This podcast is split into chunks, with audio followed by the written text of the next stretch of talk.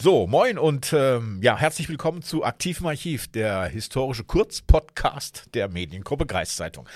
Ich bin Hagen Wolf und zu Gast im Studio, moin Leslie, grüß dich. Hi, ich bin auch wieder mit dabei. Cool. Und ich habe eine ganz interessante Studie von damals mitgebracht, die jetzt nichts direkt hier mit dem Norden zu tun hatte, sondern in ganz Deutschland. Denn 1967, da wurde in der damaligen BRD, das kennst du noch, oder? Ja, ja, natürlich. Also ich war noch, also ja, ja, genau. Du Weiß bist ich zwar Bescheid. erst später nach dem Mauerfall geboren und ja, äh, das ja, eine Hagen, hieß dann. ich kenne mich aus mit Geschichte, da kannst du mir wenig erzählen. Gut, die Bundesrepublik Deutschland. Äh, Damals äh, wurde, es- wollte man feststellen, wo die klügsten Kinder wohnen. So eine Art PISA-Studie, nur damals hieß das Begabungsforschungsexperiment.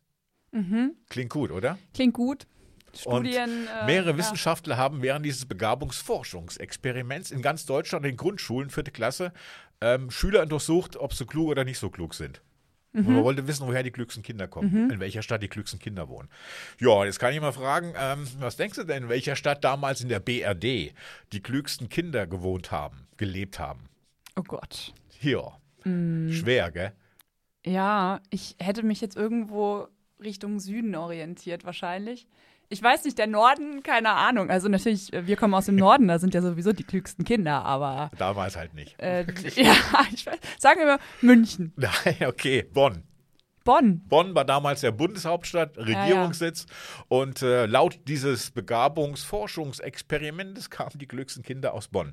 Ähm, aber ich habe noch ein paar Schade. Ergebnisse aus. Ja, na, wieso schade? Na, ich lag nicht richtig. Ja, ja, gut, mein Gott, das war auch eine schwere Frage. Es gibt ja sehr viele Städte in Deutschland. Ich habe halt auch 1967 noch nicht zu schaffen gehabt, ne? Nein, natürlich, du wurdest auch damals noch nicht gefragt, sonst wäre das wahrscheinlich anders ausgegangen. Ja, genau. das Ergebnis.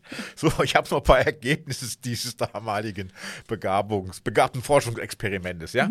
Die evangelischen Kinder, die schnitten bei diesem Intelligenztest besser ab als die katholischen Kinder. Okay, lass ich mal so stehen. Ja, ich bin auch evangelisch. Ja, okay.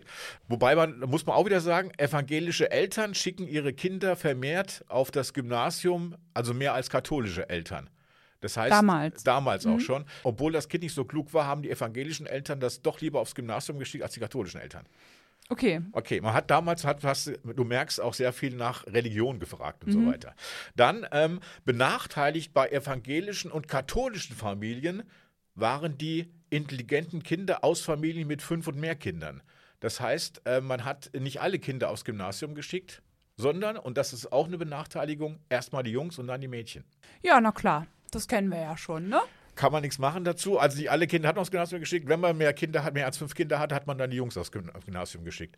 Und das war das bei evangelischen und katholischen Familien halt. Das war gleich. Und Musste man da Schulgeld bezahlen? nein. Aber, Aber, ja gut, aber man muss ja trotzdem Geld bezahlen, was Schule angeht, äh, Ja. Hefte genau. und so Ja. und Rucksack und, Und die schieß mich Mädchen haben tot. dann eher eine Ausbildung gemacht. Ja. Ja. Ich habe es nicht gemacht damals und jetzt ko- kommt noch Nee, ein- du warst das nicht, Hagen. Aber jetzt kommt noch ein Ergebnis, was damals die meisten überrascht hat. Mhm. Das, Achtung, jetzt kommt's. Und es ist wirklich so gewesen. Ich zitiere: Die Intelligenz der Mädchen ist in keinem Bereich von der Intelligenz der Jungen abweichend. Ja, das ist äh, schön. Ja, Also- damals eine große Überraschung, aber Große guck an. Überraschung, weil man dachte ja auch, ja, Frauen, die haben ja auch ein kleineres Gehirn und schieß mich tot. Ja, ich weiß nicht, ob man das damals gedacht hat. Das, ich glaube, das war wirklich mal Thema, ähm, ob Frauen und Männer ein, d- unterschiedliches Gehirn haben zum Beispiel. Okay.